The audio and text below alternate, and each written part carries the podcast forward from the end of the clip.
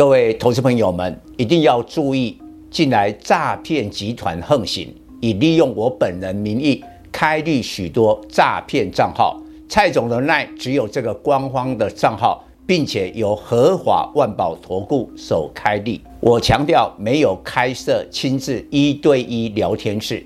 没有技术班教学，没有互委托下单，没有港股、美股及任何衍生性金融商品交易。近年来也没有出书准备。只要看到任何利用蔡总肖像开立的粉丝团，要求做出上述的行为，就是诈骗集团。粉丝们看到一定要帮我们检举，共同抵制。感谢大家。各位粉丝朋友，大家好，我是陈章，现在是礼拜四盘后的分析。今天明显的震荡，但并不明显的整理。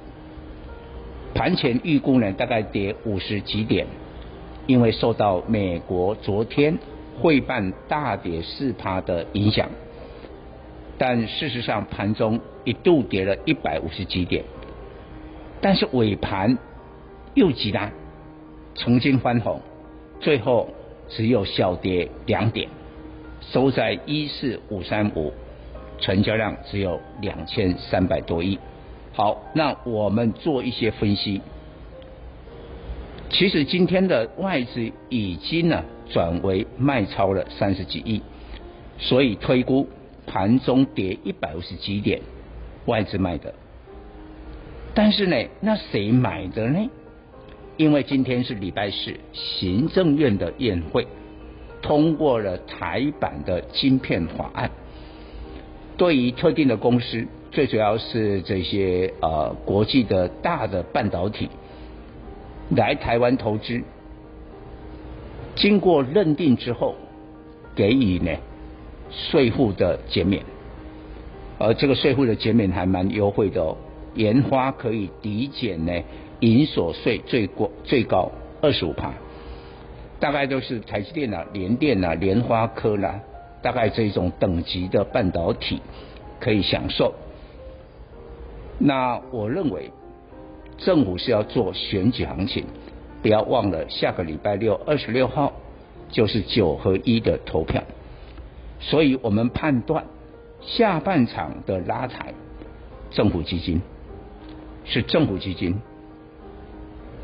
但是呢，我们来看一下，昨天费半跌四趴，跌在美光，美光跌了快七趴，理由就是明年记忆体的减产，代表景气的不好。但是今天事实上台股整个大盘或者在半导体，并没有反映这个重大的利空。但是南韩股市有没有反应？有，你看今天南韩的股市。跌了一点三九趴，三星呢跌掉了两趴，海力士跌了四趴，它有反应，我们没有反应，所以呢，我我的看法，明天礼拜五再看这些半导体，明天大概就不会有什么选举行情了，但是呢，半导体是这一波跌升的股票的主轴。在过去几天当中，半导体的成交占比甚至高达了四十趴以上，最高有四十三趴。